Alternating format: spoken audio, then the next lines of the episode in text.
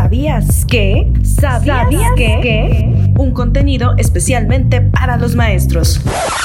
Bueno, también para los chavitos. En realidad no somos selectivos.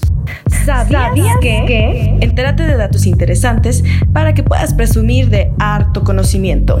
¿Sabías, que? Comenzamos. Datos curiosos. ¿Cuándo se empleó por primera vez la bandera de México? Por si no lo sabías, la primera vez que se ondeó la bandera de México fue el 24 de febrero de 1821, después de que Agustín de Iturbide promulgara el Plan de Iguala. Por eso ese día en la que la festejamos. ¿Cuándo fue el primer homenaje a la bandera de México? El primer homenaje a la bandera de México fue el 24 de febrero de 1935 por Benito Ramírez empleado del Banco de México, quien organizó los honores a ese símbolo patrio. ¿Quién realizó el escudo nacional que hoy conocemos? El escudo nacional que embellece a la bandera de México fue diseñada en 1968 por el artista Francisco Heppens. En ese mismo año, el presidente Gustavo Díaz Ordaz hizo pública la ley sobre las características y el uso del escudo y la bandera e himnos nacionales.